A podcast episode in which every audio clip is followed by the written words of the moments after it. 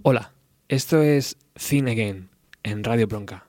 Hoy nos visita un hombre capaz de transmitir sentimientos con cada golpe de batería y que en marzo de 2018 nos regaló Endora, su primer libro lleno de relatos que podrás oler, sentir y vivir. ¿Y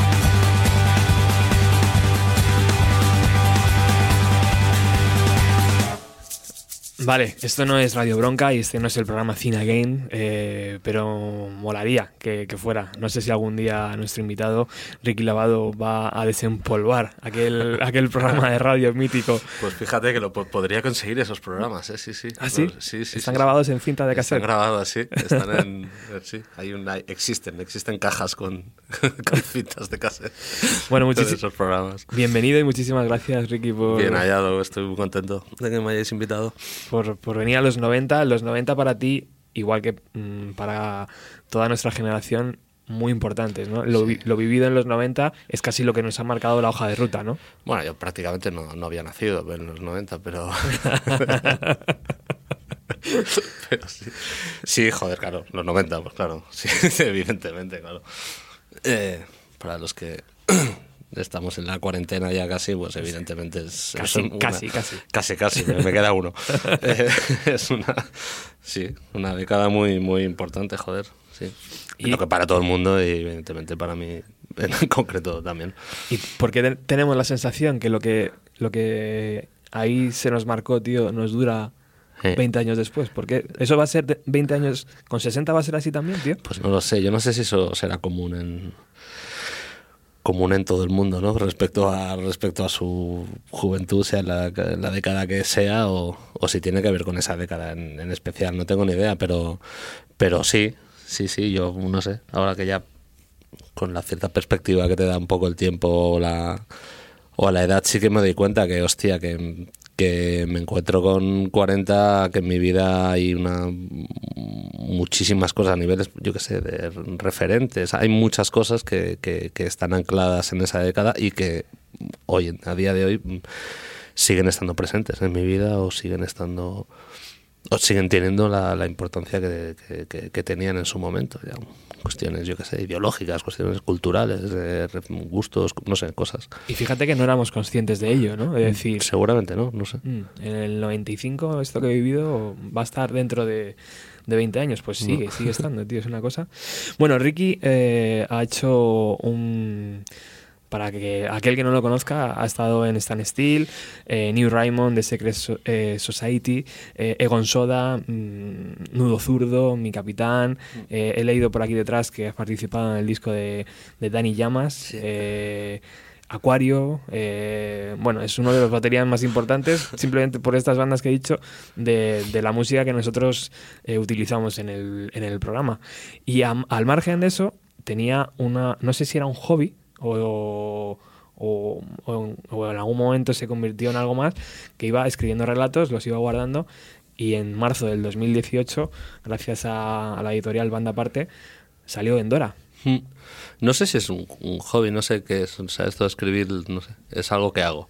De- de- ¿Desde no, siempre o desde pequeño? de- Desde- sí, sí, sí, de- sí, sí, toda la vida. Siempre me ha gustado escribir cosas y no sé, no, no, nunca, nunca he tenido ni, ni un objetivo concreto, ni, ni, ni un motivo en especial, ni simplemente es una cosa que, que hago, como tantas otras.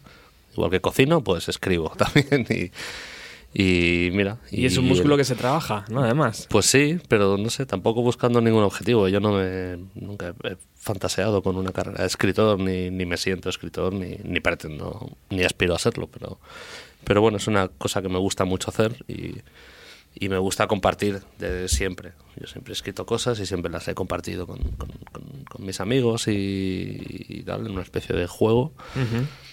Y pues mira, y de todo eso, pues entre el contacto con la buena gente de banda aparte y sus ánimos y el empuje de, de mis amigos, que me quieren mucho y que me animaron a hacerlo, pues mira, acabó saliendo un, un libro. O sea me que- siento muy orgulloso muy contento, la verdad. Que el bolígrafo llegó antes que la baqueta.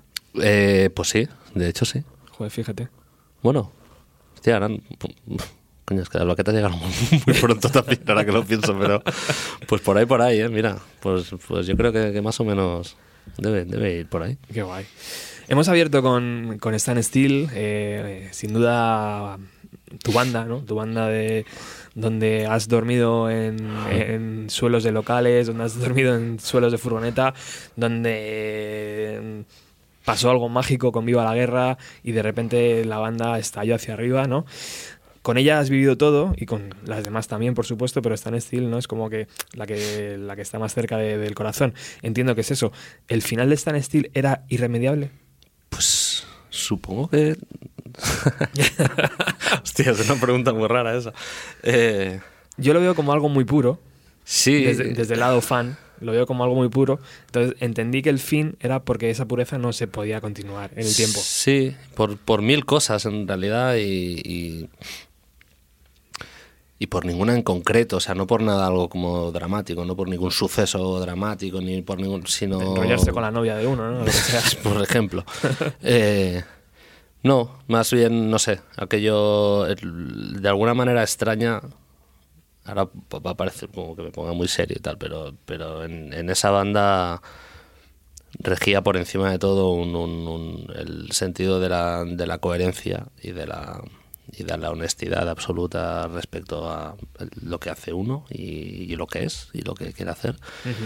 Y, y esa misma coherencia y honestidad que marcó toda la carrera, de alguna manera, fue lo que determinó que en un momento dado el decir, pues, pues ya, pues es que hasta aquí, porque no sé, porque por muchos, muchos motivos diferentes, por muchas sumas de cosas, yo qué sé, nos vemos en un momento en el que seguramente la continuación de esto no va a ser como como consideramos que tiene que ser y, y antes que desvirtuar lo más mínimo pues Una decisión pues dolorosa, sí seguramente. la ¿no? verdad es que sí claro por lo, no, no por no ya ni por la banda ni por lo musical ¿no? una cosa personal de Claro.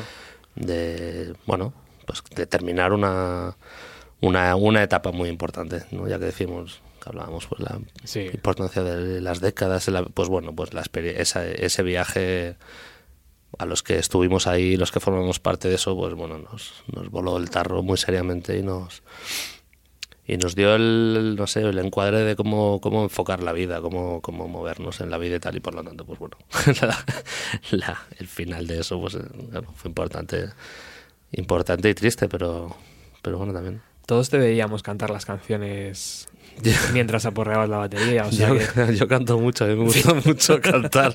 Sí, no, lo hago bien, ¿eh? pero, pero canto mucho no, no, no me tengo- no me da ninguna vergüenza. claro. Es una lástima que yo no tenga buena voz porque, porque considero que estoy desaprovechado. Bueno, pero creo que una sí te sale bien, ¿no? Que es la de Shakira. No, Shakira la, la, Shakira la manejo bastante bien. La- sí. la ahí, me, ahí, me, Sí. ahí me muevo bien. En esa tesitura me, me- muevo bastante bien. ¿Me puedes dar una demostración? No, Alex, ponle una de Shakira para ver si se anima este hombre. Pero está muy bien, tío. Eh, Hay momentos eh, rompiendo un poco la- el, el asunto dra- dramático del fin de una banda, como es Stan Steel, y, y- y que entiendo que, Ricky, que, que- que de primeras eso va a ser así, ¿no? O sea, que no va a haber una, una vuelta No, no, previa en años próximos. ¿no? no. Eh, está bien romper ese momento así, porque en este libro vemos cosas a través de tus ojos y a través de tus palabras que son, pues esas, muy divertidas, ¿no? Como cuando cuentas lo de Shakira que, que estás escuchando y que estás moviéndote en el metro en plan sexual y, y enamorando a una chavala que te estaba mirando. Y, y, lo explicas tan naturalmente, tío, que, que atraes al, a- al lector. ¿Es- ¿Eso, eso lo, lo tienes claro? ¿Eso lo ves como, como... o es imposible verlo desde fuera? No lo sé. em- perdón. Me, a mí me cuesta ver estas cosas, no sé. No hay. Yo las pocas. Los pocos cuidados que, que- que- tuve para hacer este libro, para escoger estos textos o estas revisiones, fue el buscar eh, alejarme siempre o evitar lo más posible cualquier tipo de, de tono pretencioso o de imposturas de cualquier no o sea es algo que me incomoda muchísimo y aparte tampoco podría hacerlo porque no porque no y por o sea que no sé que esa naturalidad que dices o eso, pues sí bueno es que yo hablo así y, y no sé y me pasan estas cosas y esto es lo que Y además todo, y esto es lo que hago no, no está buscado no busco ningún no sé lo lo narras con mucho detalle, tío. Cosa que nos ayuda a hacernos la fotografía, ¿sabes? sí tengo sí tengo tengo, un buen tengo muy buena memoria la verdad es que sí Qué guay. sí Mola, mola, mola. Bueno, pues hemos pedido a Ricky que nos hable también de sus 90. Sus 90, eh, pues imaginaos, ¿no? Si estamos hablando, por ejemplo, que en el año 92, corrígeme si me equivoco, Ricky, Mm. eh, viajaste a Irlanda, Sí, eh, pues imaginaros, ¿no? O sea, un chaval en Irlanda en el año 92, eh, con una libertad bastante grande, por cierto, por otro lado, ahí lo pasé bien, sí. eh, pues imaginad, ¿no? O sea, sus 90 eran los 90 que todo el mundo ha querido vivir. Él ha escogido una selección de canciones. ¿Qué te parece si ponemos la primera? Mm, Maravilloso. ¿Cuál es? Eh, la primera es eh, Fugazi. Claro. ¿Por qué has elegido esa, esa canción? eh, he elegido esta canción un poco al azar, como podía haber elegido cualquier otra. La cuestión era más bien quería poner a quería poner a Fugazi.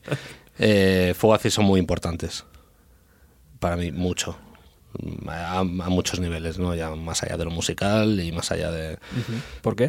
de lo estético porque es de esas es de esas cosas de cada cual tiene tiene tiene las suyas ¿eh? Sí. Eh, son ese tipo de bandas o de cosas o de discos o de o de canciones que, que que cobran entidad propia, o sea, que se salen de todo y cobran una entidad propia y te, te enseñan te enseñan cosas, no simplemente disfrutas de ellas o te gustan más o menos o tal, sino que aprendes cosas cosas vitales. Y Fugazi es un ejemplo, para mí es un, un- ejemplo especialmente importante de esto que digo, de, bueno, pues suena muy cursi decirlo, pero realmente es como a mí, eh, o sea, Fugazi a mí me- me han dado muchas pistas de, cómo me quiero mover yo en la vida, de qué tipo de cosas quiero hacer, qué cosas me importan y a qué cosas le doy valor y cómo hago las cosas o cómo no hago lo que las cosas que no quiero hacer ya a niveles éticos, a muchos niveles.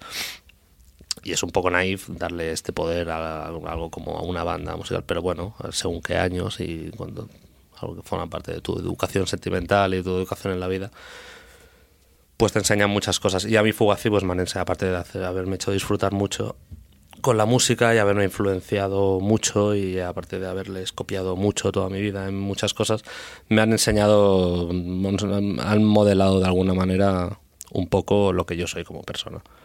Y eso lo podría aplicar pues a, yo qué sé, tanto a, pues, a los Dead Kennedys o a, o a mis padres. Totalmente. Todo. Y la canción en concreto pues es Merchandise, que es de, del primer del repeater de Fugazi, que es para quien no lo conozca, pues es un disco muy muy de culto para para mucha gente y un disco muy bueno.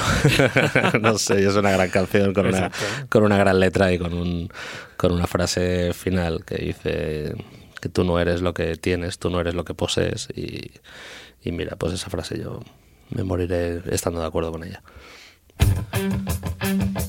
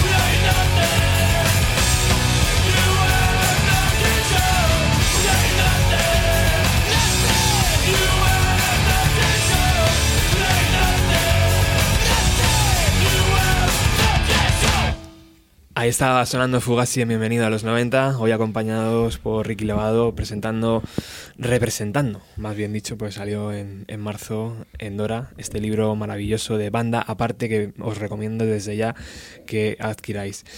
Estábamos hablando antes de 1992, aunque esta canción es, es de mm, 1990, eh, y estábamos hablando de Irlanda y de la importancia de, de escoger tu rol en la música, ¿no? Tú, decidi- tú decidiste que la batería era lo tuyo. Sí, ¿Por qué? no lo sé. Un primo tuyo. no eh, lo sé, no, no, no. La no tengo- televisión te. No tengo familiares músicos ni... No, no. Eh, vaya, en mi infancia, en mi casa siempre ha habido mucha música y mi, mi hermano mayor es el mayor melómano que he conocido en la vida y la- una de las personas que más entiende de música que voy a conocer nunca, pero, pero vaya, no como, no, como oyente, digamos, no como músico. O sea que no, no sé, no, no me viene de ninguna influencia, influencia de nadie cercano lo de la batería y, la verdad es que tampoco tampoco es explicarlo, pero yo nunca, ni, de chavalito, de pequeñajo, tal, yo, yo en la vida he fantaseado con, con ser guitarrista. Yo, nunca, nunca me había imaginado con, una guitarra colgada y cantando ya, pues bueno, ni, ni siquiera, eso ya ni nos lo planteamos.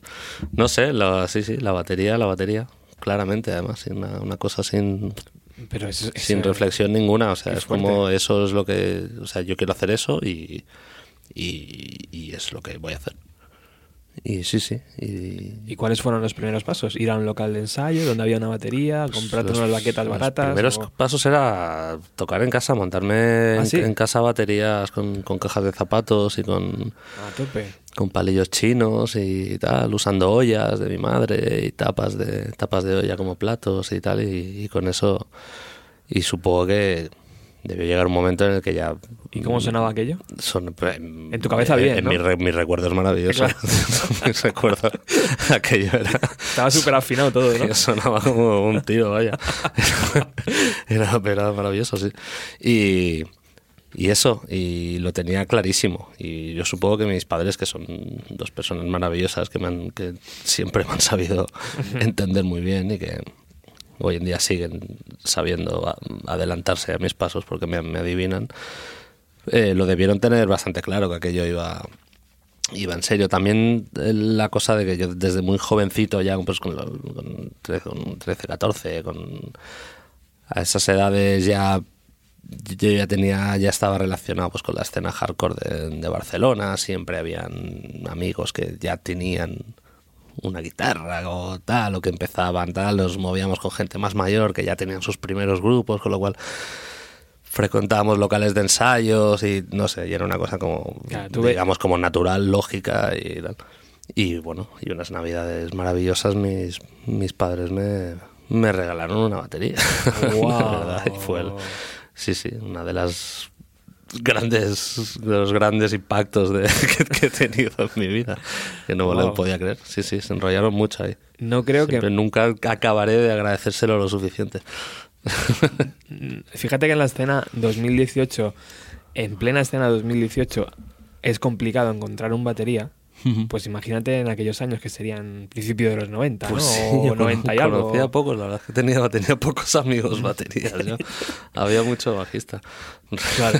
Y era, y era siempre el más buscado, el batería. Era, da igual, tocamos jazz, da igual que se venga el batería, por favor. O sea, era, era, era increíble lo de las baterías. Y sigue siéndolo hoy en día, ¿no? Tú lo notas, estás en cuatro o cinco proyectos, yo qué sé. Sí, pero uf, bueno, la, la verdad es que no sé, no sé. Yo imagino que hay hoy en día hay de todo en todas partes, ¿no? Supongo. Pero siendo no, a nivel profesional, yo creo que se tiene que notar también. ¿no? Que no, no hay tanto batería, no, es verdad. puede ser que no. Es verdad. Y eso lo, lo vi en los 90 porque eso... Hablemos claro, sobran, sobran guitarristas en, en este país. Sobra, sobra ego, ¿no? Al final. tanto, a- tanto cantante, tanto... Bueno, es así. ¿Y, ¿Y tu primera banda, Ricky? Mi primera banda, mi primera, mi primera banda con nombre, Sí. eh, pues fue una banda que se llamaba, que se llamaba Forsaken. y era una banda de, de, de hardcore, era una banda de machocore, directamente. de hardcore con hardcore bastante con bastante metal y y bueno íbamos mm, muy en serio con todo. Eh, era una banda en la que todos éramos todos éramos edge todos éramos éramos vegetarianos y veganos y y bueno pues éramos cuatro chavales fascinados con toda una generación muy concreta de bandas de bandas sobre todo americanas de, de, de hardcore de, de, pues de finales de los 90 y y eso y llega y gra- grabamos una grabamos una, una maqueta de hecho que existe y hicimos conciertos y tal y vaya era una bueno, pues para nosotros era una locura aquello nos veíamos buenísimos y Claro. Si no, no y- estabas ahí. Y éramos muy malotes. Muy malotes. Y estábamos muy enfadados. Y, y llevábamos toda la, toda la parafernalia de- de- de- del hardcore más, más agresivo y más. Así. Tengo un recuerdo maravilloso de aquello. Eh, Había un integrante en, aquel, en aquella formación que después ha, ha tenido su carrera musical también. Sí, sí, Sí. eh, de, sí, de hecho varios de ellos y uno uno de ellos est- estuvo en, en, en, en- Stan Steel tam- después, el primer el guitarra de los primeros discos y tal. Qué bueno. Se llama Güero, a lo mejor está escuchando esto, le envío un, un abrazo enorme. Y, y sí, sí, ya está, tampoco hay mucho más que, que explicar. Una banda de, De vez en cuando la super hardcore eh, con pues eso, pantalones muy anchos, X en las manos y, y, y mástiles al, al aire haciendo, haciendo poses. ¿De vez en cuando lo reescuchas o, o no hace falta? No, lo tienes no, ahí no lo reescucho, no lo reescucho, Ah. pero no lo olvido. El de- lo tengo, muy presente aquello. Fue bueno, pues como cualquier cosa. Cuando Claro. eres jovencito y arrancas algo, pues bueno, era una cosa muy, muy bonita, muy, muy engorilante. Y vinimos a hacer un concierto a Madrid. Toma. Imagínate, y aquello fue el, ya lo último. Nos vinimos en, en autobús, me voy a acordar, siempre. ¿Te acuerdas del año? No me acuerdo del año, lo podría pensar, pero Sería en finales de los 90, me has dicho. O sea, que se van a cumplir 20 años, si no se han cumplido sería, ya. pues sería 90 y, yo qué sé, 97, 96, 97. ah. Vale, Ah, tendría que pensar, ahora, no- ahora Qué bueno. no sé. Tengo, sí, tengo sí. en casa el flyer del primer concierto que hicimos con aquel, con aquel grupo. Sí, ahí, ahí debe estar la fecha. Se os ha escapado la, la vuelta, tío, a los 20 años. Hubi- Hubiera estado guay 20 años después hacer un concierto en Madrid, otro en Barcelona y otro en... Para los siete que vinieron. Porque ahora los 90, Ricky, viven un poco de eso, ¿no? De las reediciones. O sea, Pues, nos estamos encontrando que, que discos que, que hemos comprado en el 93, hostia, lo tenemos que volver a comprar ahora, ¿no? ¿O qué? no lo sé, bueno, supongo que pasará con los, con los discos que importen, ¿no? También, Mm. también hay mucho, mucho de los 90 que ni nos acordamos. Sí, verdad. del- y que nos parecían, Sublime. nos parecían buenísimos en su día. Sí. Pero, no sé, eso de los discos. No tengo ni idea cómo, cómo va. ¿Una banda a día de hoy vive de discos? No, ¿no? ¿Vive de las ventas de sus discos? Mm, No. Ninguna de las, de las que yo formo parte viven de eso. ¿Ni no. en estilo en el último tramo? No, Tampoco. no, no, no. no, no. Pues fíjate que... Y Stan Steel menos, vaya. Stan Steel era una, teníamos una estructura económica absolutamente demencial. no, Joder. o sea, no, Pensábamos que, era- que éramos miles los que estábamos ahí apoyando, fíjate. Eh, no, no, ¿Y no, no, no erais tantos, por un lado. y luego Hacíamos mucho ruido. todo lo que, lo que hacía lo que hacía esa banda costaba muchísimo hacer. Ya. Mucho, mucho. De esfuerzo, de involucración, de, o sea, de gente involucrada y de, y de inversión. Y de inversión sin, Al final todo sin lo patronazgos y sin pertenecer a ningún. Sin, vaya, sin tener a nadie poniendo, invirtiendo en ti. Con lo cual, digamos que no lo económico nunca nunca fue un factor ni, ni, ni especialmente determinante ni que marcara para nada ni- ningún tipo de cosa que hicimos. Pero bueno, a lo mejor os permitía presentar un producto diferente o, Así, o Ah, claro, acompañar nos, las... permitía hacer lo que, Claro, que- las- lo que queríamos hacer y las tal y como lo queríamos hacer. claro. Eso sí, ¿no? Por supuesto. Esa claro. libertad estaba ahí. Sí, sí. Bueno, vamos con otra canción que me apetece escuchar música y seguramente que a nuestros ¿Qué oyen- oyentes también. Jo, ahora bien, enhorabuena. Ahora sí, ¿eh? Eh, El momento skate. Sí, eh, joder, Putan Clan, es que este disco es muy bueno. A mí me, me gusta mucho, mucho, mucho el hip hop.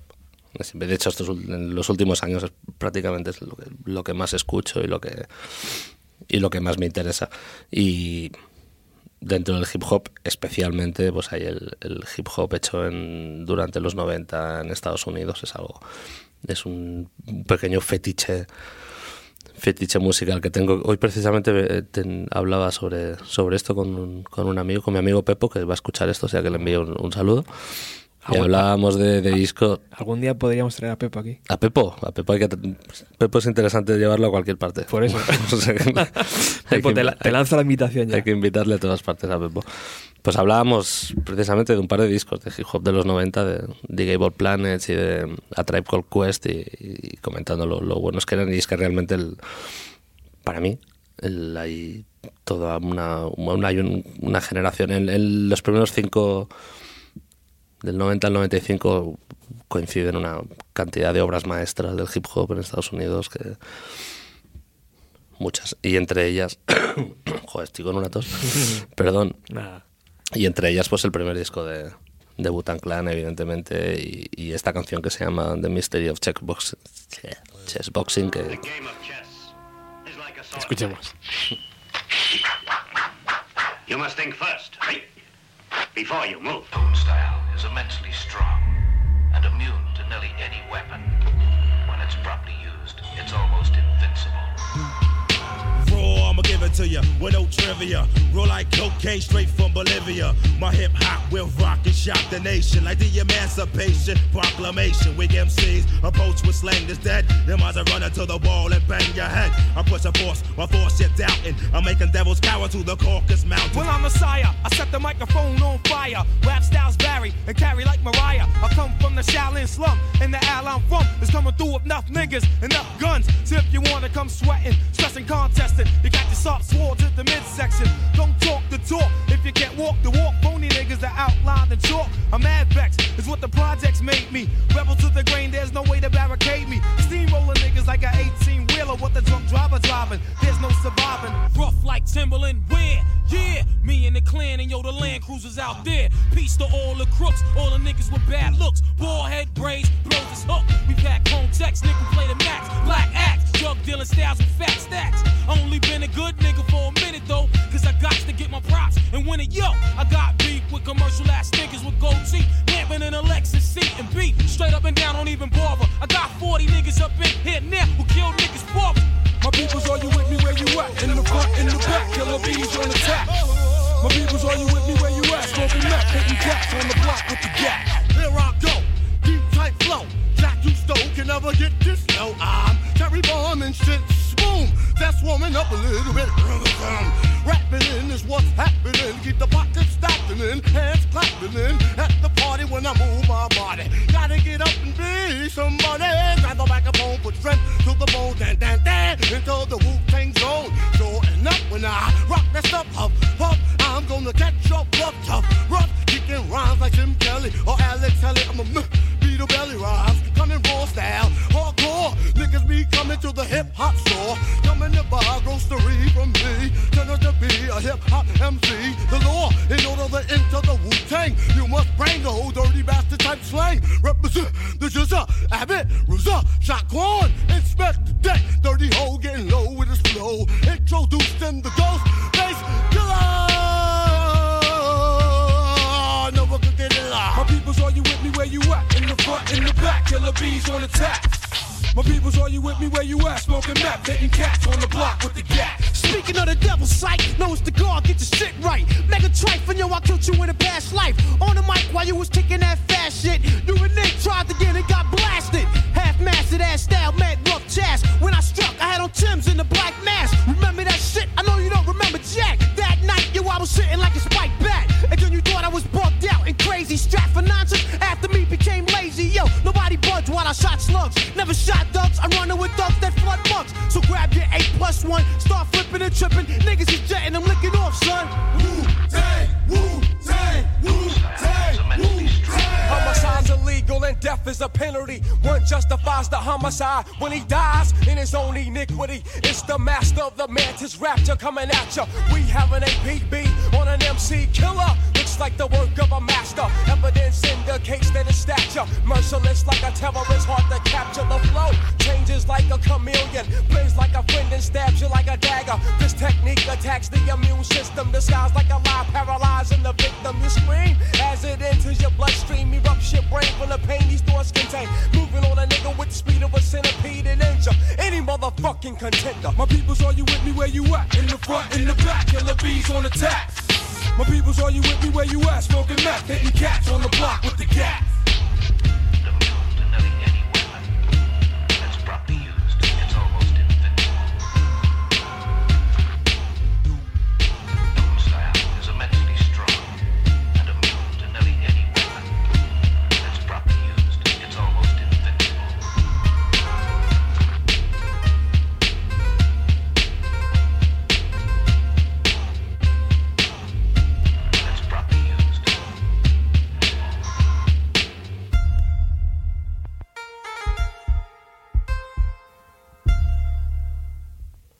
Te aporta, Ricky, el hip hop a, tu mundo de baterías?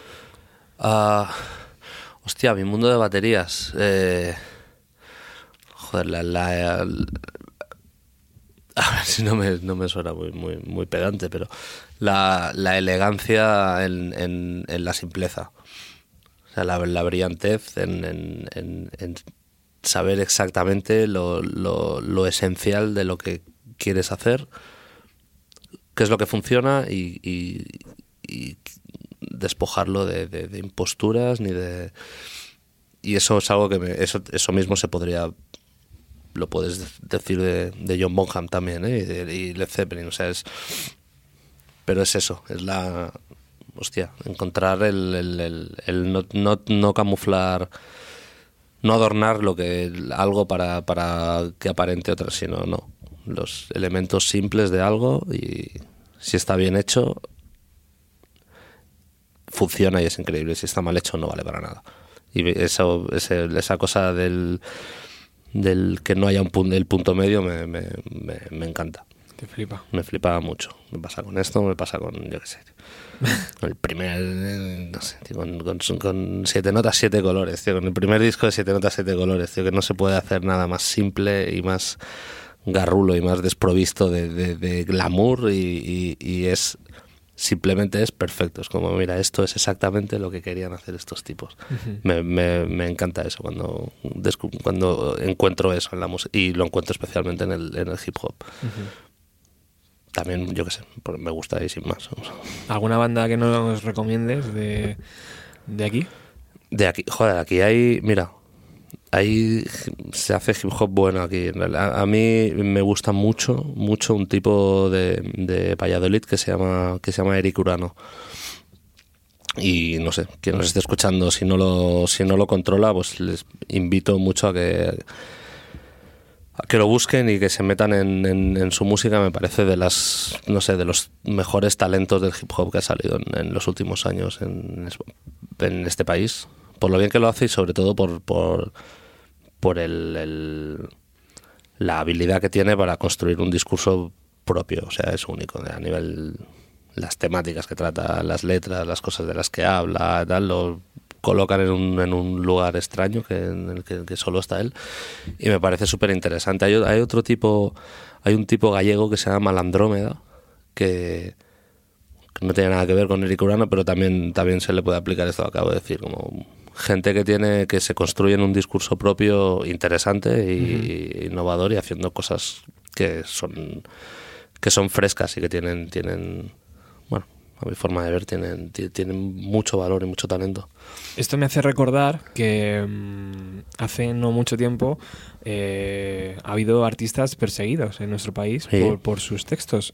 Eh, mm, en cualquier momento le puede pasar a, a una banda donde estés tú tocando la batería, ¿no? sí por qué no sí sí. Es una cosa que... que- Perfectamente, y bueno, y ese es el, y precisamente ese es el objetivo que, que se busca con todo esto, el hecho de que todo el mundo tengamos presente que es algo que nos puede ocurrir a cualquiera y por lo tanto es una manera de, de, de extender la, la autocensura o de, o, bueno, o de procurar que, que mucha gente opte por ponerse de lado ante según qué temáticas o, y no meterse en según qué jardines porque te están demostrando que claramente te puede ocurrir algo serio si te pasas de la raya y es algo terrible. Pero bueno, en ese sentido es que, bueno, de unos años a esta parte estamos viviendo cosas muy serias en, en- en- en este país que no que no tiene que ver con un rapero o con, o con un titiritero en concreto, sino que es una cuestión una cuestión general que se está poniendo estamos pon- estamos normalizando que se pongan en duda una serie de una serie de cosas que bueno que, que- que estaban más que asumidas y que deberían estar más que asumidas en, el- en el- en lo que tiene que ver con, con libertades y con libertad de expresión. Y bueno y es una ofensiva general que se está viviendo en este país y que tiene muchas ramificaciones. Yo, yo lo relaciono todo y la, la ofensiva contra las libertades de expresión la relaciono con con una misma ofensiva en la progresiva precariedad del mundo laboral, con, o sea, veo que son diferentes tentáculos de una misma de una misma cosa, que no nos vamos a poner ortodoxos, pero estoy, estamos hablando de la lucha de clases. y, Habrá eso, ca- y eso es lo que hay que, hay que decir. ¿Habrá cambio, Ricky, con el nuevo gobierno? ¿O- Yo creo que en, en las formas, en las formas seguro que sí, evidentemente. Seguro que sí. Luego ya veremos los fondos y los contenidos, ya los veremos. Yo no seré yo quien quien deposite eh, demasiada esperanza en un partido como el PSOE, desde luego, pero pero bueno, es de esas situaciones, ¿no? Que claro, que por, Mm.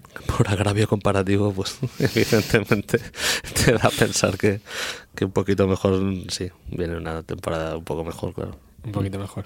¿Tú por demérito de los que se han ido, no, De- no tanto por mérito de los que de los que llegan, pero bueno, seamos, demos votos de confianza. Para cerrar el tema político del programa, eh, tú que has vivido tanto en Madrid como en Barcelona, mm, más en Barcelona que en Madrid. Cuatro años me dices, ¿no? En, en Madrid ahora. Sí, más yo o menos. cuatro, cuatro y algo, cuatro, sí. Eh, ¿Qué te parecen las nuevas políticas de las nuevas alcaldesas de las dos ciudades? Maravillosas. Marav- maravillosas y aparte en mayúsculas lo digo y, y sí, y Hay- lo hay repito y no me canso de repetirlo Hay y, que decirlo y- más. y hay que decirlo más exacto. No, no, es verdad, es algo maravilloso.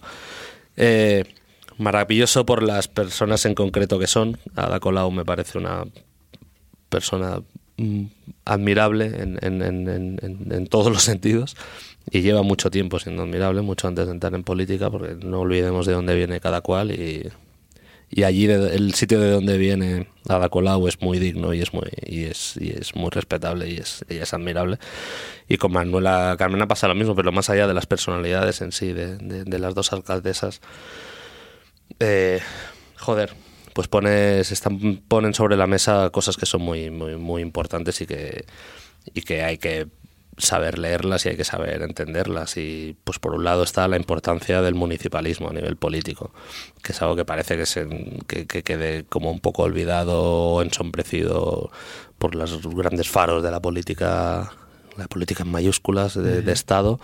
Y, y el municipalismo es son en la mayoría, bueno, en muchos casos es el espacio donde el, el espacio de incidencia real de la ciudadanía y los espacios donde se pueden realmente cambiar cosas y llevar a cabo cosas y poner en marcha proyectos y eso es muy importante que, que- que en el municipalismo esté, esté plagado de figuras como ellas dos y podríamos decir mucha más gente.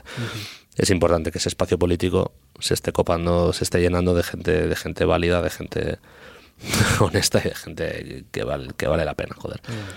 Y por otro lado, pues bueno, evidentemente el proceso de feminización de la política que este país lo necesita, lo pide a gritos y bienvenido sea y, y, y esperemos que, que- que- que vaya en aumento. Mm. Que vaya en aumento y Siempre será positivo. Siempre y ya está. Y, y lo repito y hay que decirlo mucho. O sea, Hay que decirlo más. es que hablamos de Barcelona y de Madrid, que no estamos hablando de dos pueblecitos con presupuestos pequeños y pocos habitantes donde se pueden crear consensos. No, no, no. Es que estamos hablando de dos monstruos de ciudades importantísimas y estas dos tipas como cabezas visibles de sus respectivos equipos y sus respectivos gobiernos están demostrando pues una eficacia y una funcionalidad y una manera de, la posibilidad de hacer un tipo de política desde otro punto de vista que pues que es un ejemplo maravilloso.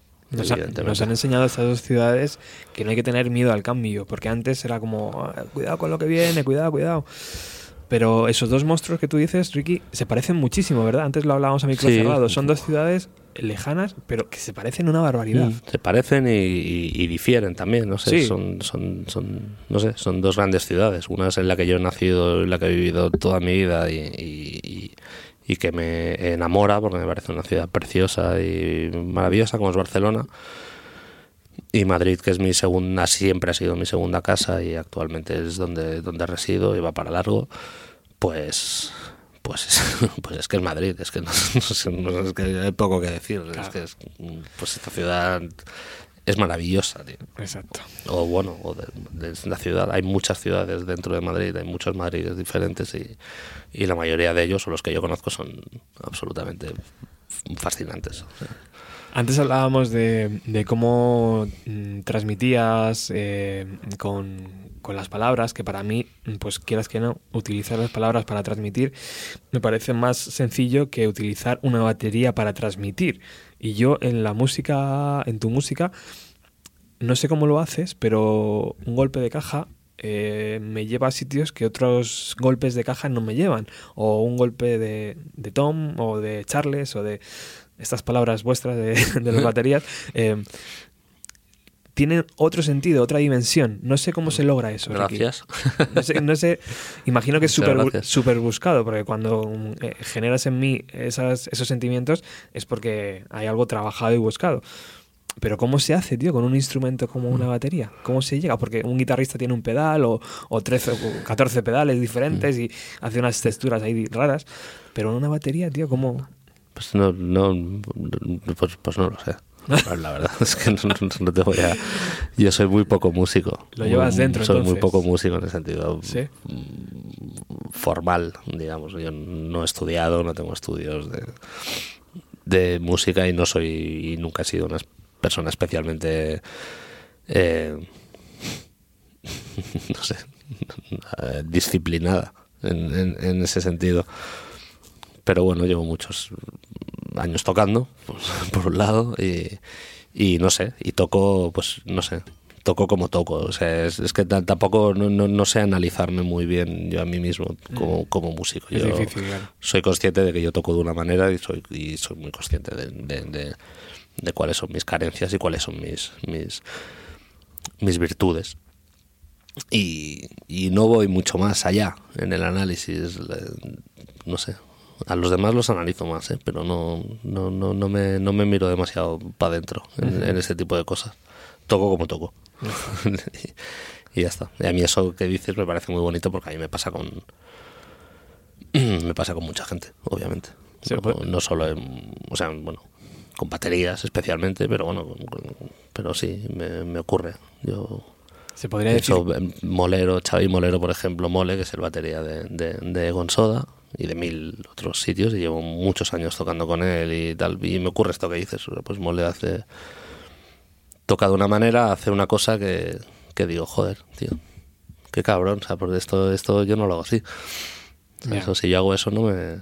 No, no, no noto esto. Ima- Imagino que es tocar con el corazón, ¿no? Pues sí, O sea, supongo. sí. Con hone- honestidad o no sé. sí, o ahí. tocar con poca cabeza. Parece que parece que sea que Sí. como que esté mal, de, pero no, pero hay algo que, que está bien en eso. En el- a veces dejar un poquito la cabeza de lado y no en la batería, en la vida en general, ya lo digo.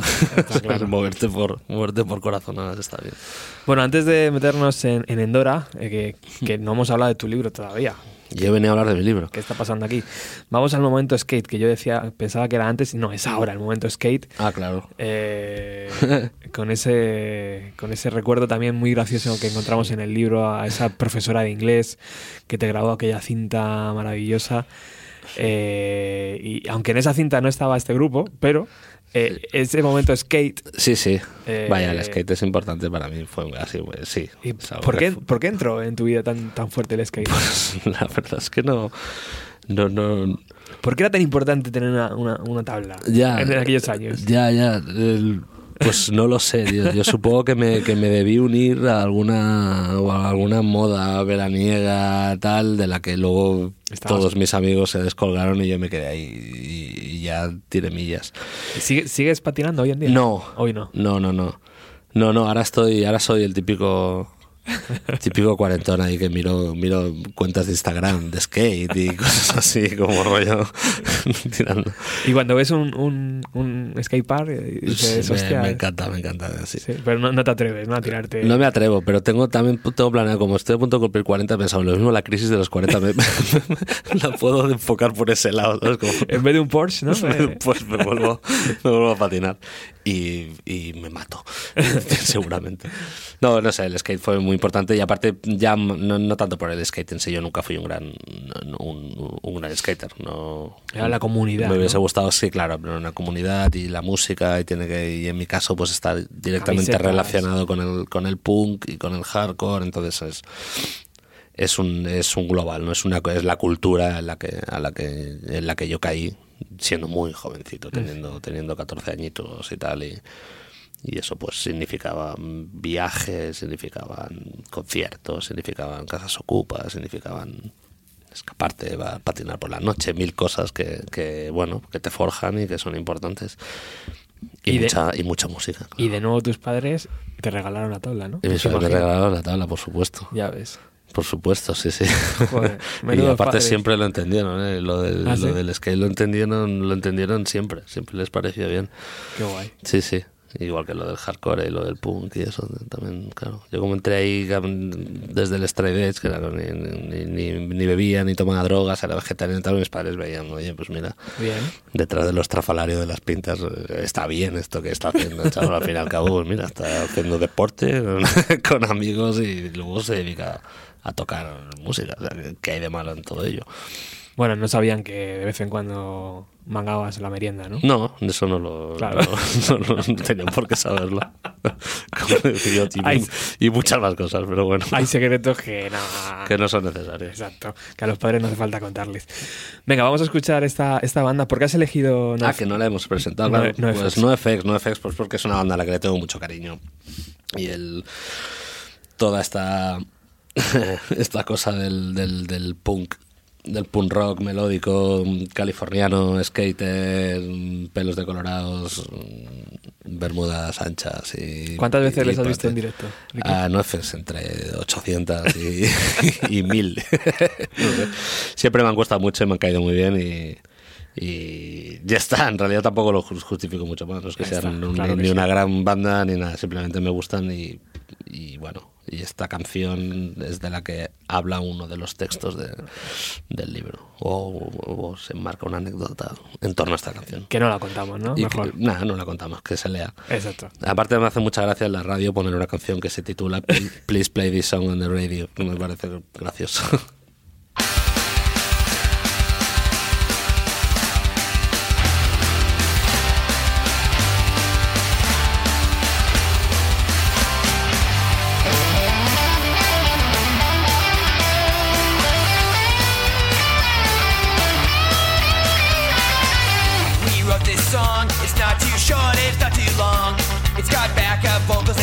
The right places.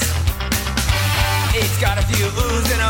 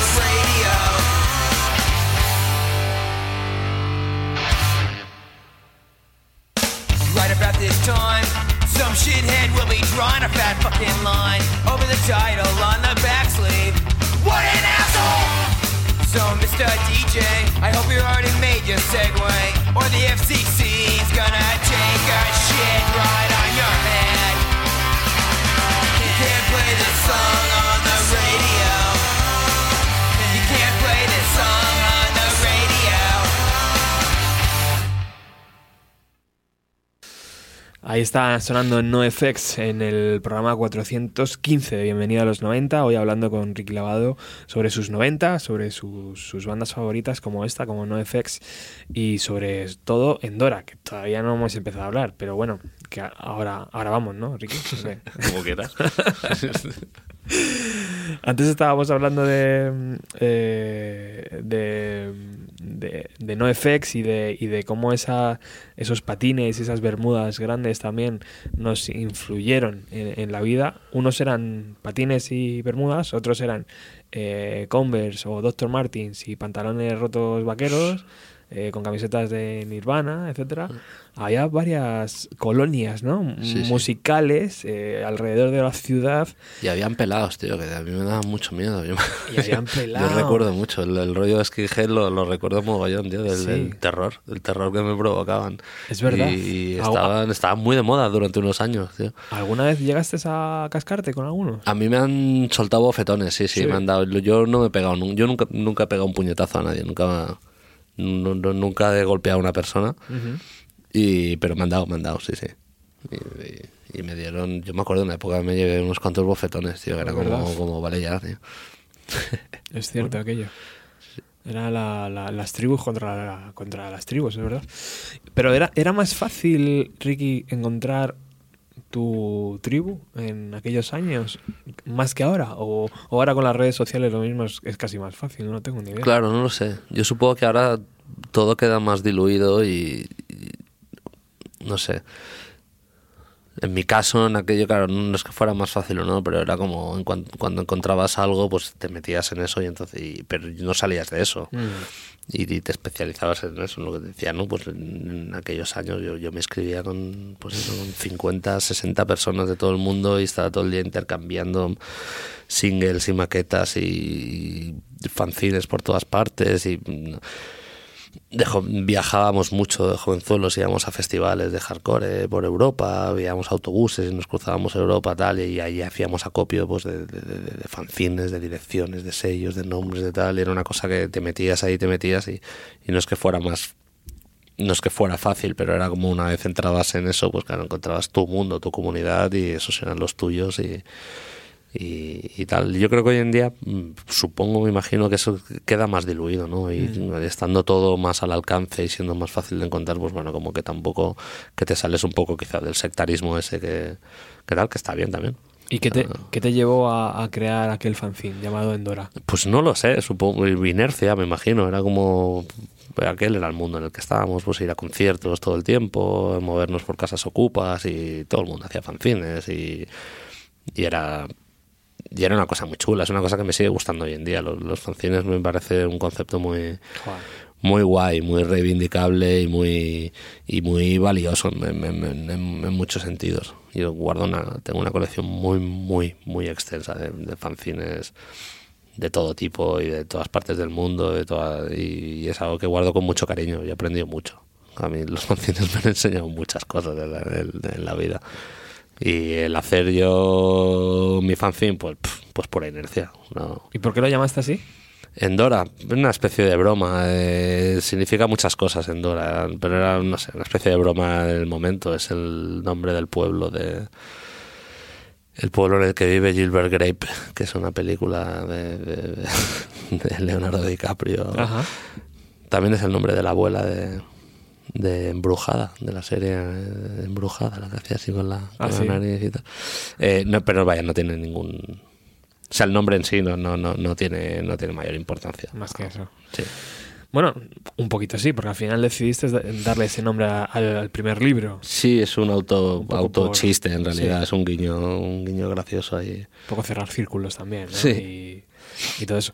Mira, pues hemos pedido a, a Zaka, que es nuestro, nuestro colabora- colaborador desde Barcelona, desde Furinyaki, Furinyaki Records, que nos grabe un pequeño audio de cómo empieza Endora. Parques, plazas, patrias. Se acerca el verano en esta ciudad. Hoy luce el sol en medio de un impresionante cielo azul y hace calor. Me he despertado con los silbidos de un afilador recorriendo las calles de lo que hoy en día es mi barrio. Y me he quedado un buen rato tumbado en la cama pensando en cuántos años hacía que no escuchaba ese sonido. He empezado el día de buen humor. El afilador me ha trasladado a mi infancia y me ha hecho pensar en Barcelona. A mí me gusta mucho Barcelona. Es mi ciudad y siento una atracción enorme hacia ella. Adoro Barcelona y adoro relacionar tan íntimamente el paisaje urbano de según qué zonas de la ciudad con recuerdos muy concretos de momentos de mi infancia, como los millones de paseos que de pequeño di con mi madre por las calles del barrio gótico. Guardo los recuerdos de esos paseos como tesoros en mi memoria. Aquellos momentos de complicidad, caminando de la mano de mi madre por el laberinto infinito de callejuelas del centro de Barcelona, que para mis ojos de niño se antojaba como un auténtico universo de ruidos, colores y olores extraños y apasionantes. Los recuerdo como una auténtica aventura. Meriendas de churros con chocolate en la vaca paca o en el café de la radio. Paseos por la Rambla mirando las luces de Navidad hasta llegar a la estatua de Colón y nuestras obligadas visitas a la iglesia de Alpí. Esta es la primera página del libro eh, y Qué solemne suena, ¿no? Así le- Sí. leído. Como- ha sido un super favor que nos ha hecho Zaka, que contrarreloj ha, ha locutado esto. Un saludo para él. y, y gracias. Y imagino que cuando uno lo, lo escucha en la voz de otra persona, ¿no? Eh, no sé si se reconoce, ¿no? Pero que le, le da otro, otra dimensión. Es raro, es raro. Sí. Sí, sí. Sí, sí. Bueno, pues los textos que Es como encontramos... escuchar tu propia voz, que es- también es extraño. ¿no? Sí, y, tampoco- y cuesta, y cuesta reconocerse. Pues, Muy me- raro. Me, me ha, me ha dado la misma sensación. Bueno, ahora vaya que vaya, ¿no? Pero en, en la adolescencia, tío, cuando sonabas en el cassette y decías, esa era mi voz, de verdad, ¿no? Era como irreconocible. Bueno, eh, esto es uno de los. mm, la primera página de Endora y, y un poco los textos van por ahí, por ejemplo, y recorda- recordando tu niñez, tus, tus paseos con, con algo tan simple como un paseo de domingo con tu madre, con tu padre, y, y van desde eso hasta hasta cómo encontraste un reno albino, ¿no? Por ejemplo, en una ciudad eh, que estaba allí jugando con un perrito y, y- y te pareció un animal maravilloso, ¿no? Hay, hay de todo y, y creo que es una selección, ¿no? Porque si este esto de escribir lo llevas haciendo tanto tiempo, es una selección mm, Sí. que, que- que tenemos aquí y que, Sí, sí, y que hay endoras para rato, ¿no? Sí, podrían haber, hab- podrían haber muchos, vaya, lo que no sé si serían interesantes para, para, Claro. para los demás, ¿no? Pero cuando- claro, uno cuando escribe, escribe para, para, para uno mismo y para compartirlo con cuatro o cinco personas muy allegadas. Bueno, en mi caso, por ejemplo. Pero, pero sí, esto es una selección de, de textos y sí, podrían haber muchos más y diferentes. Y... Cuando el Ricky escritor dijo, venga, voy a hacer una llamada a banda aparte o voy a comunicarme a ver si, si realmente les parece interesante. Pues no lo sé, me, me- bueno, no sé, llegó un momento que es por presión de, por, por, por insistencia y presión de, de, de- De amigos, de ¿no? mis amigos y de mi, de, sí, sí, de mi, de mi familia, de mi familia no de sangre, digamos. Y, y bueno, es por ellos y ellas que me que tomé la decisión de, bueno, pues, pues podría hacer un libro. Y lo de banda aparte, pues es que es una, bueno, es que no hay muchas, es que es una editorial muy guay. Es una editorial muy chula que ya conocía y, y- cono- conozco, o sea, tengo muchos amigos que han publicado allí, o sea que era una casa que no me resultaba desconocida y, y me y ya está. Y es que no no hay es así de simple. Fue- mira, de hecho fue a través de a través de Guille Guille de, de Guille Galván de, de Vetusta Morla pues fue a través de a través de él que me puso en contacto con, con ellos y, y ya está y es una historia súper simple y súper y tal cual. O sea a ellos les pareció bien conocían me cono- o sea no me conocían conocían las bandas de las que yo había Sí. formo parte o formo parte y les gustaban y les, les encajaba el perfil de persona y les gustó el texto y, y a mí ellos me, me, me gustaron mucho también. Y, y ya está. Y es una editorial muy chula y yo no sé a todo el mundo que nos esté escuchando animo mucho a que a que echen un ojo a su a su catálogo porque porque mola porque sacan cosas que valen la pena con un cuidado que que no sé los tiempos que corre pues es, es muy bonito no ver gente que que, le, que hace las cosas por, por corazón por vocación y que le ponen cariño tal y eso es algo muy bonito y tiene muchos libros publicados que son que son muy interesantes. Enrique Montefusco, ya que hablábamos de Stan Steel, pues Enrique acaba de, de, de- de publicar libro con banda aparte también y No, no sé si gracias también a, a que tú abriste la puerta ahí o, o no. no sé, bueno, Enrique bueno. tiene pues, una persona con suficiente talento como para que para que le- se le abran puertas por ahí, porque lo merece.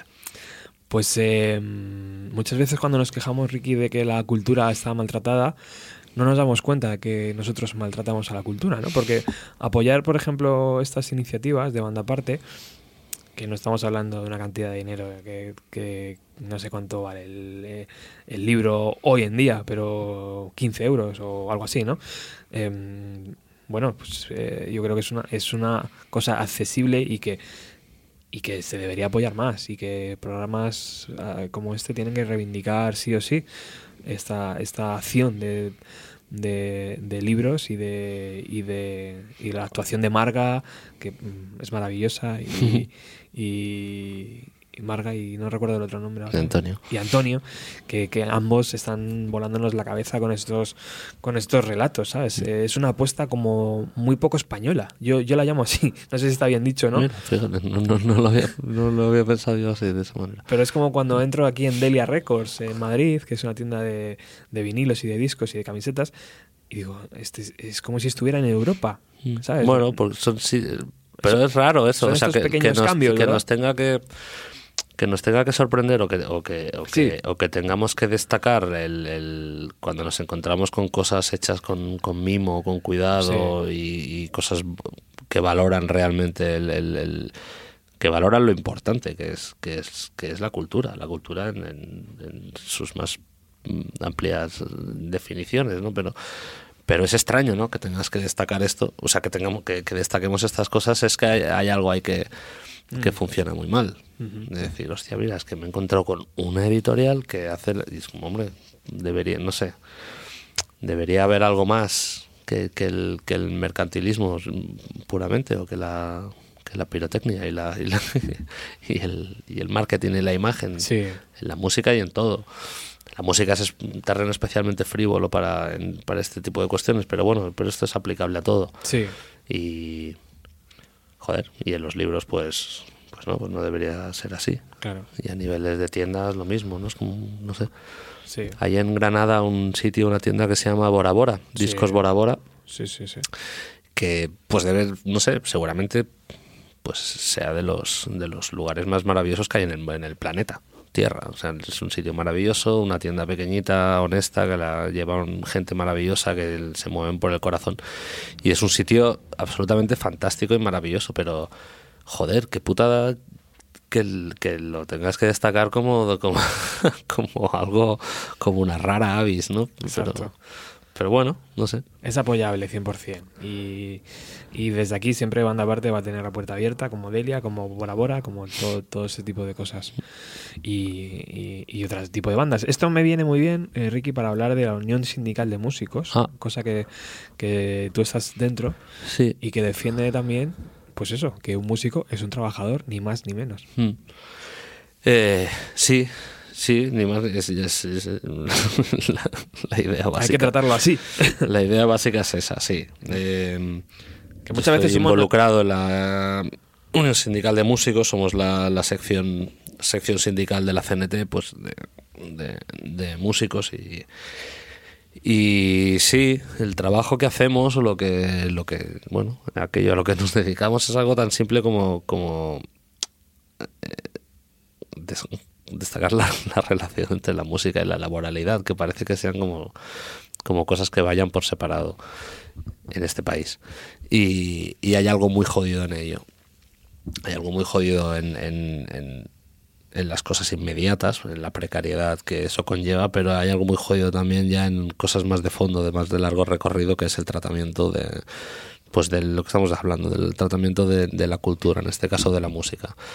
Eh, la idea es muy simple. Si hay, nosotros consideramos que la música es un trabajo y por lo tanto, si la música es un trabajo, pues un músico es un trabajador. Si un músico es un trabajador, pues tiene que estar protegido y amparado por una serie de, de regulaciones laborales, pues como cualquier otro sector, ¿no? Y, y esto en, este país mm, no, no existe, no existe en la práctica y no existe mm, la mayoría de veces en la, en la mentalidad de, la gente, de ver, de ver las cosas como no son y de, de, bueno, de disociar, digamos, la imagen de la imagen de la música, la imagen de la gente que se dedica a hacer música, pues quizás, yo qué sé, eh, por una intoxicación debido a pues la imagen del- glamour o de la vida disipada o una serie de tópicos que tienen que ver con, con- con- con el arte en general y con la música en particular que hace que se desvíe la atención de cosas mm, cosas que son muy evidentes que es los sectores laborales tienen que estar regulados. Los trabajadores tienen unos derechos generales que están recogidos pues en el Estatuto General de Trabajadores y luego dependiendo de los sectores y tal pues tienen sus cosas específicas y sus regulaciones específicas y sus relaciones eh, digamos eh, entre los diferentes actores que forman parte de, un sector laboral que, tiene, que, se tiene que que se tiene que regular. Más que nada bueno, por una cuestión de justicia social por un lado y por una cuestión de, de lucha contra la precariedad, que, que repito lo que decía antes, que es una ofensiva una ofensiva general y yo, yo no, no, no separo la precariedad dentro del mundo de la música pues con la precariedad que yo que sé, tío, que puedan tener pues mira, las limpiadoras de piso, tío, las, las Kellys que nos están a todos demostrando nos están dando una muestra de, de- de- de dignidad, de movilización y de, y de fuerza y de y algo totalmente admirable. Pues no, no, no creo que eso sea muy diferente de lo que ocurre en el mundo musical. Lo que pasa que bueno que la música es un, un sector especialmente desmovilizado y en el que están asentados una serie una, una, una mala praxis general en- a nivel ya de industria me refiero pues en, en, en, en muchos aspectos en lo que tiene que ver con la contratación en lo que tiene que ver con con los derechos de los músicos con las condiciones laborales eh, hay es un sector que está por montar todo. Está muy desmovilizado y, y desde el sindicato, pues bueno, ese es nuestro trabajo de fondo, que máxime cuando no, no, no nos enfrentamos a una situación en la que se tengan que redactar leyes nuevas, se tenga que crear nuevos marcos jurídicos ni legislaciones, no, no, o sea, las cosas existen, están ahí, las leyes, los convenios, lo que pasa que hay una un acuerdo general en que eso no se cumple no se tiene que cumplir y bueno, y ahí está nuestra lucha. ¿Y hay esperanza? ¿Hay alguna luz al final del túnel? Sí, tío? claro, ¿Sí? claro. Hombre, sí, si no, si, si, si no hay luces, yo no me tiro a las Claro. cosas. Claro, claro que hay esperanza, porque lo que pasa que, bueno, es un trabajo muy arduo, muy pesado y, y que tiene mucho que ver con... Y que parte de cero, además, ¿no? Claro, que parte de cero y que tiene que ver con, con, con básicamente con, con un ejercicio muy mm, muy tedioso de, de pedagogía muchas veces y de picar piedra para hacer entender las cosas y, y, y- en muchos casos para informar de cosas, porque nos encontramos con esto, pues bueno, que hace referencia a una ley que existe y que ni Dios sabe de ella. Y quien sabe de ella ha hecho bien por callarse y no y no cumplirla. Entonces bueno es una cosa de ir picando piedra y pero que se van viendo cambios y se van viendo mejorías y tal. O sea que sí que yo yo me lo tomo como una de- con una postura eh, esperanzada y y sí sí y, y para que todo el mundo ¿Qué consejo darías? que esto no es una que, que aparte no me lo tomo como una cuestión de enfrentamiento de sino de, de vamos a sentarnos y vamos a hacer un, un buen sector laboral en el que todo el mundo esté bien en el que todo el mundo gane y en el que nadie se tenga que jugar la vida en la carretera pues Sí. porque sus condiciones laborales son una mierda y tienen que volver conduciendo a casa 10 horas después de tocar de madrugada pues porque no te llega para pagar un hostal por decir algo Sí. hay mil ejemplos de ese tipo que se podrían decir y que y que no están bien y bueno y que poco a poco pues se irán cambiando y no sé, también hay ejemplos tenemos ejemplos cercas en países no muy lejanos de aquí de las que, que llevan muchos años de, de- de ventaja en ese sentido y que tienen una una conciencia una conciencia de clase y una conciencia laboral y una conciencia de sector por parte de, de los músicos que bueno que aquí pues pues nos, nos falta nos falta mucho todavía pero bueno ya llegará ya llegará ¿Qué consejo le podrías decir al usuario que consume música o al usuario que consume cultura? ¿Cuál es? Porque muchas veces ellos se encuentran en que, bueno, yo es que compro Spotify Premium y, y Mm. que con eso ya estoy contribuyendo. No sé si realmente acaba ahí. Es que no lo sé, yo, es que yo no, yo no doy consejos. yo No, no, no es fácil. No me gusta dar consejos, o sea que cada cual haga lo que crea conveniente, pero, pero que no pierda de vista que la, la importancia de las cosas. Y ya está, o sea, yo no. A mí no me parece mal per se. Pues que tú tengas una cuenta de Spotify o que escuches música en YouTube. Yo no tengo. Lo que. Donde sí que tengo algo que decir es, tío, lo hagas como lo hagas, entiende lo que entiende cuál es el valor, entiende el porqué de eso y entiende por qué es importante. Y una vez entiendas por qué es importante que haya libros y que haya música en un país o haya lo que- da igual, tío, haya danza o exposiciones de fotos, o sea, me, me- me da absolutamente igual que una vez entiendas por qué eso es importante, porque eso nos forma como personas y nos forma como sociedad y es, y es algo que, no hay que que no es baladí. Me ha encantado utilizar esa expresión ahora mismo.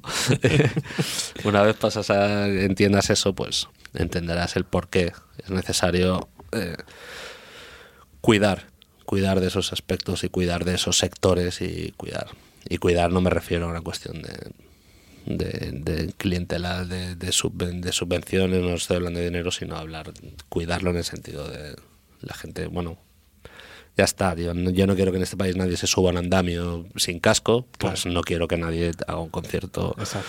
sin estar dado de alta la seguridad social o, sin cobrar, por ejemplo. Es lo mismo, o sea, para mí. Pues eh, siempre mm, será un placer eh, abrir la puerta a cualquier persona que esté en esa en esa unión sindical de músicos, ¿vale? Claro. Quédate, quédate con, con nuestra tarjeta, Ricky. bueno, continuamos. Eh, se nos está echando la hora encima. Pues si quieres nos saltamos una. ¿Sí? ¿Cuál quieres saltarte? Me salto... ¿Calamaro? Me salto, ¿O cuál? me salto calamaro. Me sabe más saltarme calamaro, pero me voy a saltar calamaro. Es un temazo, ¿eh? es un tema. Pues nos saltamos el Ed Smith, va, para algo, para poner algo en español. Es que a, a mí el capítulo este que, que desarrollas de, de la, de la casa en el libro me, me parece maravilloso y cuando me dijiste esta canción, pues evidentemente, ¿no? La, la, la- se puso en imágenes sola. Vamos a escuchar a Calamaro.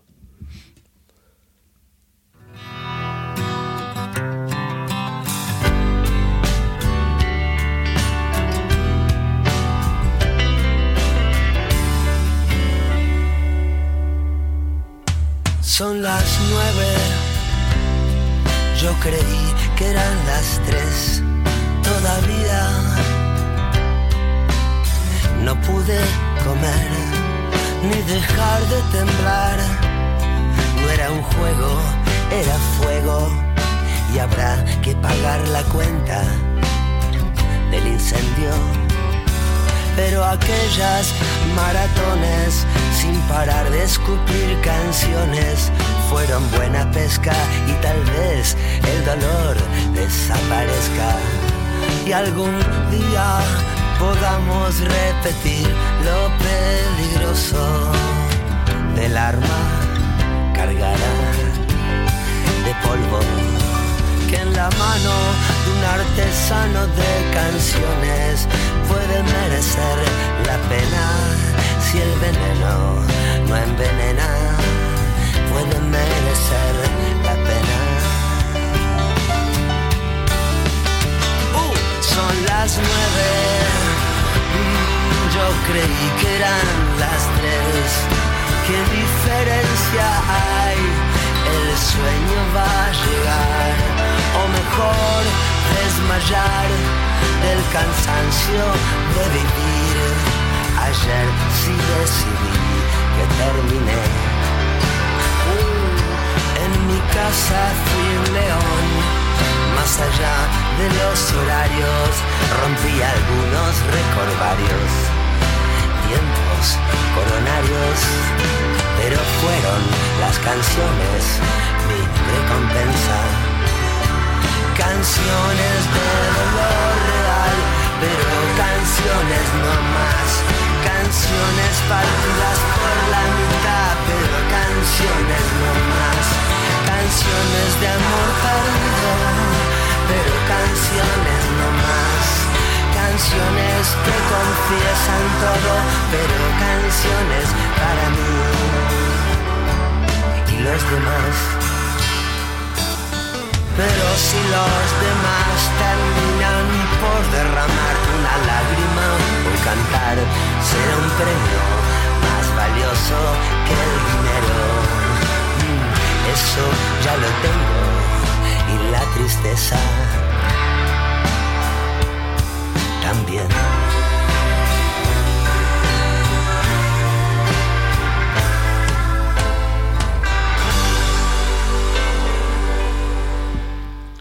Calamaro describiendo Muy pues, grande, muy grande Andrés. lo que es muchas veces la vida de- del rock and roll, ¿no, Ricky? Sí, el rock and roll o la vida. O la vida, o la vida en general. Sí. En general, no sé. No, no- no tiene por qué Calamaro es muy grande, tío. Calamaro ha sido banda sonora de, de- de muchos muchos momentos, de, de muchos momentos de mi vida y es un tipo es un tipo por el que tengo me fascina, tengo un cariño un cariño enorme. Le he escuchado mucho, le he leído mucho. Calamaro no es no es tanto un cantante, sino un, no, un escritor que, que hace canciones y ya está. De eso, de eso hablas también mucho en el libro, ¿no? De esos tiempos muertos que hay entre gira y gira, entre eh, ciudad y ciudad, en furgonetas, en, en, en aviones. Eh, en el libro lo recreas muy bien, ¿no? Eh, Eres, eres un gran lector, tío. Mm, Sí, me gusta, sí. Eres un- me gusta, un devorador de libros. Me gusta mucho, me gusta mucho leer. Y leo, leo mucho, leo, leo todo el tiempo. Hecho, sí, es, vaya. Claro. Leo más que, que escucho música. Y sí, siempre, siempre estoy leyendo, pero bueno, siempre ha sido así. ¿eh? De chiquitillo ya mis padres se ríen mucho con estas cosas, porque de, de- de pequeño era muy repelente también, como siempre con libros y muy... Sí, me es lo que me, es lo que me gusta hacer, es lo que más, es lo que más me gusta hacer. ¿Y en 2018 sigue siendo el libro físico o ya has Sí. llegado el cambio digital? ese No, de- no, no, o sea, No, no, libro físico, pero, pero no, no por... Fíjate que eh, no porque tenga nada en contra eh, de los libros, es que soy muy patán tecnológicamente hablando y no, es- no me llevo bien con los con, con los cacharros y, y tal y no no me, no, no me gusta, no me gusta. Pero entiendo que entiendo que un cacharro de estos de lectura es algo maravilloso, ¿eh? o sea, llevar en el bolsillo 800 libros me parece una cosa, un concepto bastante fantástico, pero no me cuadra a mí, no me... Ni siquiera por problemas logísticos, de decir, es que no me entra un libro más aquí ya. Ya, No, siempre, tampoco, siempre, ¿eh? siempre entra un libro más. siempre hay sitio para un libro más. Bueno, estamos llegando ya al final del programa. Eh, ha sido un verdadero placer tenerte hoy. Eh, creo que es, eh, lo hemos dicho al principio, la puerta va a estar abierta siempre que quieras Qué venir. guay, que estoy muy contento también. Eh, cualquier proyecto musical, cualquier historia que, que te apetezca eh, pasar. Tengo aquí una última pregunta. Eh, no sé si, si, si será verdad o no, pero tú eres la persona indicada para, para hacérsela. ¿Es verdad que existe, que existe este grupo de WhatsApp donde están todas las grandes figuras de, de la música nacional? Eh, no sé si llamarlo alternativa o indie o lo que sea. Pues... ¿Existe eh, ese grupo?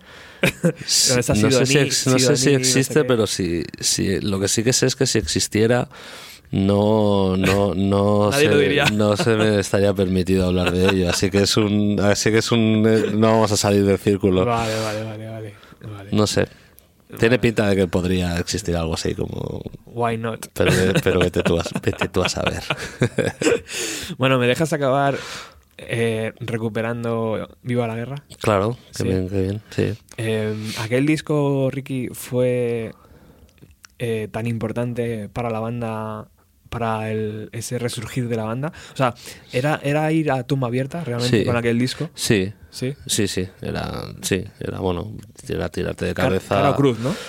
Tirarte de cabeza a un proyecto que a todas luces y desde el principio era totalmente insensato y lo aconsejable y lo lógico hubiera sido hacerlo todo de otra manera y no hacerlo así, pero pero sí es uno de esos momentos de la vida que dices, mira, o sea, si tengo algo muy claro es como qué es lo que quiero hacer con mi vida en este preciso momento y, y cuando esa certeza coinciden coinciden seis, cinco, seis, siete personas con una misma idea y, y la misma certeza es, es- bueno, es, se convierte en algo imparable y, y sí, y eso es lo que fue eso es lo que fue ese disco.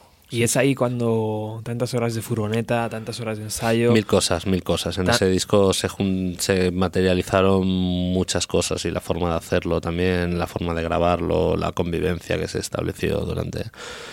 Mm, Es, es una cosa muy especial todo lo que, lo que ocurrió en torno, a, en torno a esa grabación, a ese disco, lo que supuso colectivamente e individualmente para cada una de las personas relacionadas, que es que, que personas relacionadas va más allá de los miembros mm, de la banda, hay aliados que estaban ahí presentes que tienen la misma importancia que, que, que el resto y, y bueno, fue una de esas cosas mm, raras, raras que ocurren. Fue una victoria. Fue una, sí, sí, sí, claro, sí, sí, fue un triunfo, claro, por supuesto, claro. sí. ¿Hubo, hubo cena Sí, de sí, celebración? sí. O, es, fue una victoria, es verdad, mira. me- o- me ha gustado decirlo así, sí, sí. o dentro de aquella, esta- aquella guerra se ganó. Sí. O, Es- es cierto. o dentro de Stan Steel no se celebran las victorias. Eh, No se eh, celebraba. Bueno, Stan Steel era, un- era, un- era bastante espartano, ¿eh? era, era, no, era- había poca frivolidad ahí. había Con el poca- dinero de la cena podías hacer media gira europea. Claro, claro, exactamente. Siempre había, siempre había algo nuevo que, que hacer. Sí, no éramos muy de, celebrar, la verdad. Éramos espartanos y guerrilleros de lo nuestro. Y cuando te vistes años después en México o en, o en el South by Sou- Southways, eh, yo qué sé, era, era realmente otra victoria para la banda. Ahí, Sí, claro, pero ya, eh, pero, Ya era otra cosa, ¿no? Pero nunca como ya, no, no por la banda ni por lo musical, eh, todo por las experiencias y, la- y Claro. las cosas vitales de cada uno. Es maravilloso, es maravilloso ir a, ir a, Filipinas a tocar tu música. O es maravilloso estar en Panamá, o es maravilloso como, como es maravilloso ir a, ir a Chipiona con, tu música. O sea, que sí, bueno, son, son cosas, son vivencias, son situaciones que, que, mira, que son premios que te, que te da la vida. Son premios que no regalos, eh, premios. Qué guay. es diferente. ¿Qué está por venir, eh, Ricky? Eh, Literariamente, ¿hay algo que te gustaría hacer sí, y que le estás dando a lo mejor vueltas? sí, sí, sí, tengo, tengo, tengo ideas, tengo ideas, sí. Mm, Que ya, Ya veremos. que ya te contaré. ¿Y, musica- ¿Y musicalmente? Y musicalmente, lo que venga. Musicalmente no me, no me pongo, no tengo ni, no, no tengo objetivos concretos ni, ni, ni, ni caminos marcados. Ni, Seguir rodando, ni ¿no? nada, seguir rodando y, y lo que importa, o sea, lo único importante en realidad con, con la música y con las bandas que es quiero hacer canciones de las que yo me siento orgulloso con gente a la que quiera.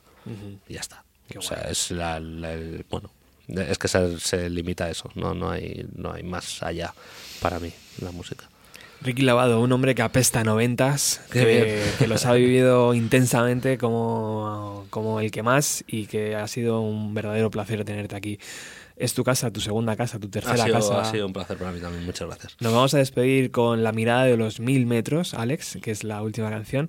Y una última pregunta. ¿Quién es Fernando, tío? ¿Quién es Fernando, tío? Pues no te lo voy a decir, porque es alguien concreto con nombre y apellidos y además bastante conocido. Llevo, ¿cuántos años? ¿10, 12, 15? No, 12, ¿no? Por ahí. Mira, tarde o temprano, cuando entrevistes a, a Enric Ajá. por su libro o lo que sea, suelte preguntas a ver si él te, a ver si él te lo dice. No lo va a decir. que, que va a ser que no, pero bueno. Gracias, Ricky. A ti.